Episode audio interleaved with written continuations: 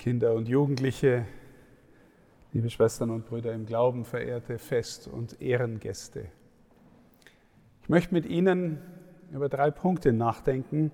Der erste klingt kompliziert, ist es vielleicht im Leben, aber nicht wirklich. Der erste Punkt heißt Transzendenz.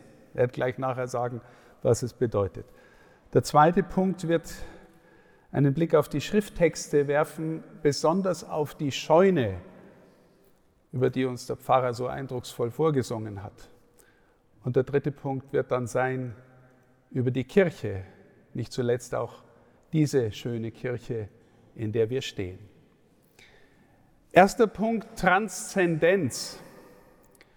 Philosophen, Theologen sagen, der Mensch ist das Wesen der Transzendenz.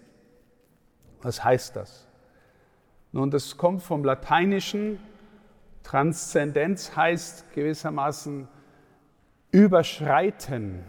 Der Mensch überschreitet sich selbst, hinübergehen, hinüberschreiten. Und ich möchte mit einigen wenigen Beispielen deutlich machen, was es zunächst für unser alltägliches Leben bedeutet, weil ich hoffe und denke, dass die allermeisten von Ihnen Erfahrungen von Transzendenz machen, ohne dass sie es schon wissen oder ohne dass sie es mit diesem schwierigen Wort bezeichnen. Sie lesen ein Buch, vielleicht haben Sie in den Ferien wieder Gelegenheit, mal einen Roman zu lesen, den Sie schon lange lesen wollten. Und Sie lassen sich wirklich auf dieses Buch ein und gehen innerlich mit der Geschichte mit.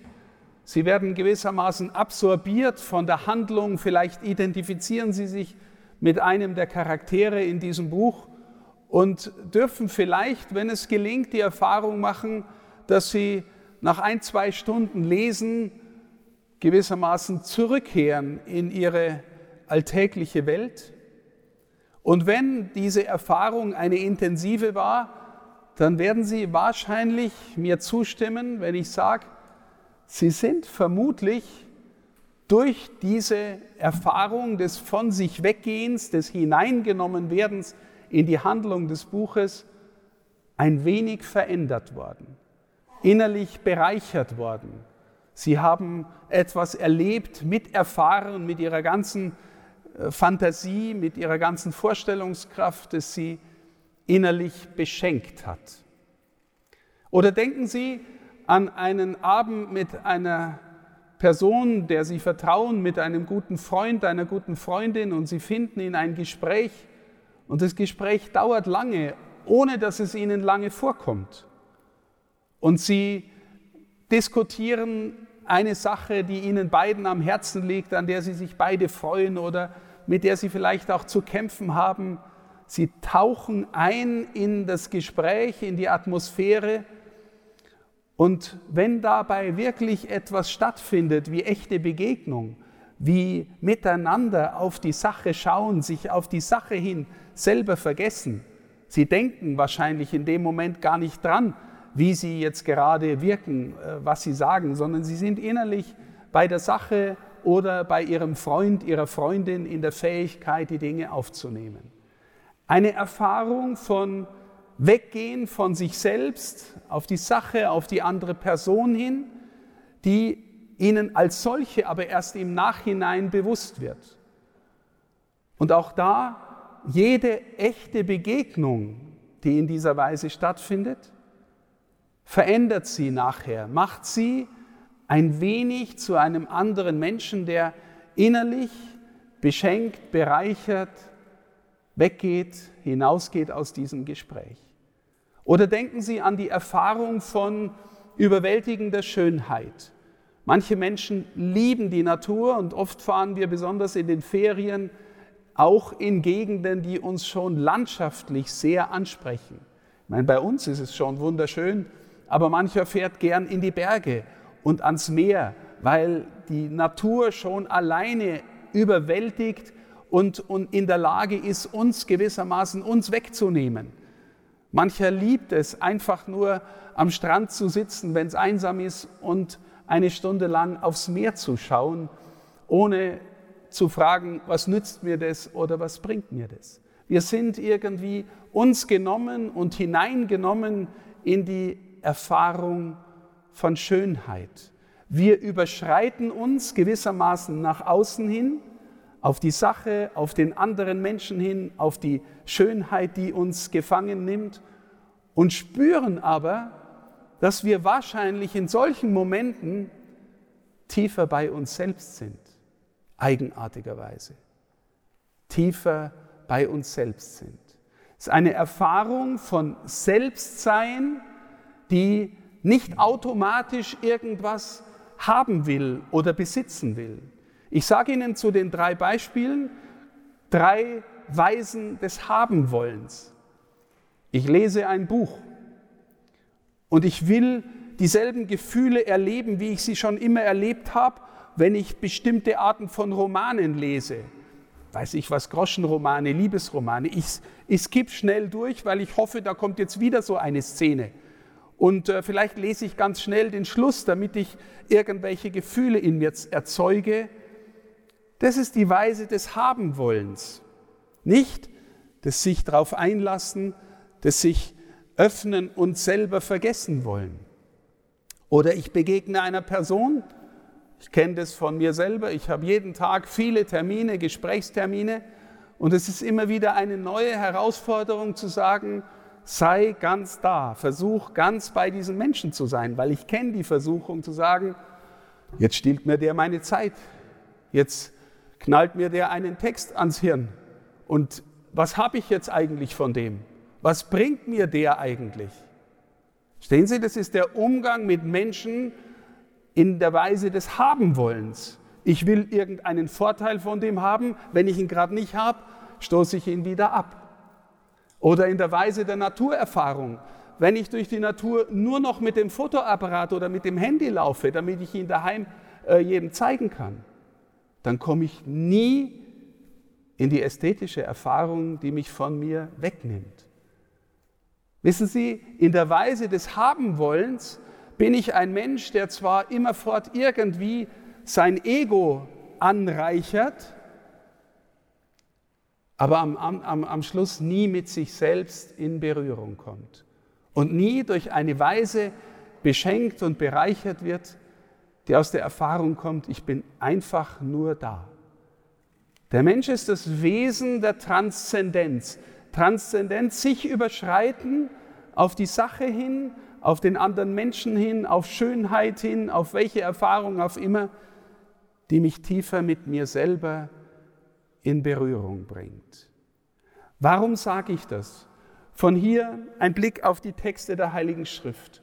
Der, der erste Text, den wir gehört haben von der Lektorin, war aus dem Buch Kohelet. Die große Tradition schreibt ihn dem alten König Salomo zu. Der alte König Salomo, der in der Antike der reichste, der prächtigste König war, der unfassbar viele Frauen hatte, das gehörte zu einem antiken König, der irgendwie wenigstens am Anfang seiner Karriere auch noch als sehr weise galt. Und dieser Salomo schreibt ein Buch, das praktisch von vorn bis hinten mit der Erkenntnis besetzt ist, alles war Windhauch, alles war eitel. Was habe ich jetzt eigentlich davon, oder was hast du davon, wenn du am Ende reich bist an materiellem Wohlstand, wenn du Macht gehabt hast, wenn du Anerkennung gehabt hast, wenn du Vergnügen gehabt hast? Liebe Schwestern und Brüder, diese Erfahrung, die sich durch dieses Buch zieht, von vorn bis hinten, Windhauch, ist gewissermaßen eine Erkenntnis, dass wir alle auch versucht sind, in der Weise des Habenwollens und Besitzenwollens uns unser eigentliches Glück anzueignen und am Ende ganz oft verstehen werden, auf die Weise werden wir am Ende nicht glücklich. Wir haben in den letzten Jahren immer mal wieder gehört, was sagen eigentlich Sterbende, die wissen, dass es dem Tod entgegengeht, was sie in ihrem Leben versäumt haben. Und ganz oft, liebe Schwestern und Brüder, kommt bei solchen Aussagen, ich hätte mehr Zeit mit meinen Lieben verbringen sollen. Ich hätte mehr Zeit bei den Menschen und mit den Menschen sein sollen, die mir wichtig waren.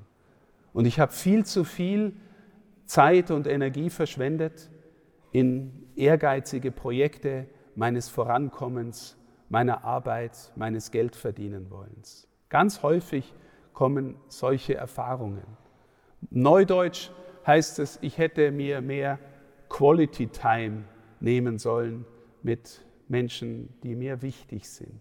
Warum? Womöglich, weil dahinter die Erfahrung steckt, wenn ich mich wirklich auf einen anderen Menschen einlasse, dann komme ich auch tiefer zu mir selbst und tiefer bei mir selbst, ohne dass ich das steuern könnte.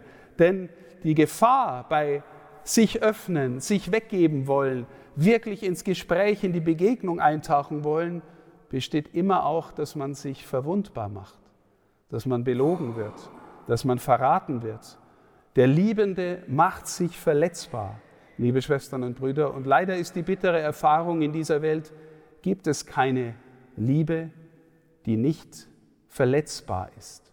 Wenn sie, sich wenn sie beschließen, sich nicht verwunden zu lassen, sind sie kein liebender Mensch. Das ist die Kehrseite von, von sich weggehen, sich öffnen, sich transzendieren, überschreiten. Und in dieser Weise, liebe Schwestern und Brüder, schauen wir auf die Scheune, der im Gleichnis der, der reiche Bauer, der, den Jesus im Gleichnis erzählt, der so viel Ernte einfährt, dass er nicht weiß, wohin damit und sagt, ich mache es jetzt ganz schlau, ich baue mir mehrere große Scheunen, da bringe ich alles rein und dann kann ich essen, trinken und habe Vergnügen und dann soll es mir gut gehen. Genau das sind die Klassiker für Ziele in dieser Welt, die, wenn wir sie zu Götzen machen, am Ende unser Leben verfehlen. Die Klassiker sind, ich brauche Anerkennung, ich gelte nur was, wenn ich von den Menschen anerkannt werde. Ich brauche Sicherheit, Reichtum, damit ich mein Leben erhalte. Ich brauche Vergnügen, ich muss mir Lustgewinn verschaffen, wie auch immer. Und ich brauche vielleicht Macht und Gestaltungswillen. Nichts von dem ist an sich schlecht. Nichts von dem ist an sich schlecht. Schlecht ist, wird es, wenn wir glauben, dass wir davon das Glück unseres Lebens beziehen. Deswegen, liebe Schwestern und Brüder, fragen Sie sich selber, weil wir jetzt auf das Beispiel dieser Kirche kommen. Hier ist der Ort, wo wir glauben, dass wir in einer tiefen Weise uns überschreiten können. Und zwar nicht nur auf den anderen Menschen hin, nicht nur auf die Schönheit der Natur hin, nicht nur auf ein Lesevergnügen oder ein Kunstvergnügen mit wunderbarer Musik hin, sondern tiefer. Wir überschreiten uns auf die Quelle, die uns überhaupt trägt, die uns überhaupt hält. Und die alte Erfahrung von Christen aller Zeiten ist, wenn wir gewissermaßen uns auf diese Quelle, auf diesen Ursprung einlassen, dann lernen wir auch besser uns selber loszulassen und weniger in der Weise des Habens zu leben. Deswegen ist das hier eine Kirche, und keine Scheune. Deswegen ist es hier mit Schönheit und mit Musik und mit Glanz und Licht und Weihrauch erfüllt, weil wir hoffen, dass wir durch unser Sein hier, dass wir in Berührung kommen mit dem Gott. Und jetzt, jetzt sage ich etwas, was nochmal gewissermaßen das, was ich anfänglich sagen wollte, überschreitet. Dem Gott, der auf uns hin in einer Weise sich überschritten hat, dass es keinen Moment in ihrem Leben gibt, in dem er nicht bei ihnen ist. Unser Problem ist, dass wir so selten bei ihm sind. Wenn wir gewissermaßen gläubig uns getragen fühlen könnten von ihm, würde es uns so viel leichter fallen, uns wegzugeben, uns wegzuschenken. Und nicht in der Weise des Habens leben zu müssen, sondern in der Weise des einfach Daseins leben zu können und berührt zu werden und bereichert und beschenkt zu werden. Deswegen, liebe Schwestern und Brüder, bauen wir immer noch, Gott sei Dank, Kirchen wie diese. Und wir investieren viel, wir hängen viel rein. Ich habe es am Anfang gesagt, so viel Menschen, die, äh, für die wir dankbar sein dürfen, die sich hier engagiert haben. Von Spendenbereitschaft, Künstler, Handwerker, ähm, äh, staatliche, kirchliche Stellen. So viele Menschen haben sich hier investiert, um diesen Ort zu erhalten. Warum? Weil wir spüren, dass wir nicht Menschen für Scheunen sind, sondern Menschen für die Schönheit, die letztlich von woanders herkommt, äh, als, als nur von dieser Welt. Alles, was in dieser Welt schön ist und gut ist und wahr ist, ist ein Hinweis auf dafür, dass wir gemacht sind für die ewige Schönheit. Und wenn Salomo sagt, alles ist Windhauch, liebe Schwestern und Brüder, dann ist es nur deshalb Windhauch, wenn, weil wir meinen, wir werden durch Dinge dieser Welt alleine glücklich, wenn wir sie haben und besitzen. Jeder weiß, wer wirklich liebt, muss loslassen. Wer wirklich liebt, darf den anderen nicht besitzen wollen. Wer wirklich liebt, muss vertrauen, dass der andere ihm in Freiheit begegnet, sodass sich wirklich Begegnung ereignen kann. Aber wer wirklich liebt, macht sich in dieser Welt auch verwundbar. Und jetzt schauen wir miteinander auf den Gekreuzigten. Die größte Liebe, die diese Welt je gesehen hat, macht sich in einer radikalen Weise verwundbar, lässt sich buchstäblich foltern und durchbohren. Wenn wir uns auf ihn einlassen, liebe Schwestern und Brüder, dann wird unsere Liebe, unsere Fähigkeit, sich auf den anderen einzulassen, wird einfacher, wird, wir tragen ein leichteres Joch, aber wir werden auch Menschen, die mehr innerlich Kirche sind als Scheune.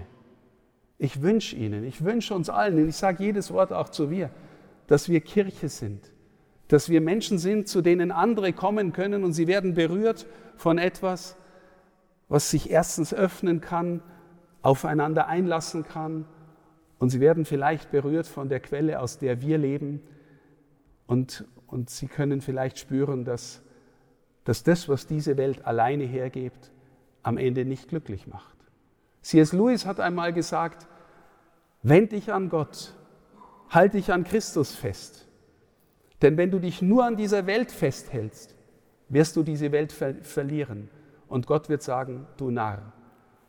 Wenn du dich an Christus hältst, dann gewinnst du alles und die Schönheit dieser Welt und alles, was in ihr gut ist, wird dir auch noch nachgeworfen. Wir sind Kirchenmenschen, Gott sei Dank, und wir haben investiert in die Schönheit dieser Kirche, damit wir den begegnen, der sich auf uns hin transzendiert, überschritten hat, damit wir immer mehr Menschen der Transzendenz werden. Danke von Herzen, liebe Schwestern und Brüder, allen, die sich hier engagiert haben und mitgeholfen haben, dass diese Kirche heute wieder so dasteht, wie sie dasteht. Und lassen wir uns von ihr inspirieren, dass unsere eigenen Herzen mehr Kirche werden als Scheune. Amen.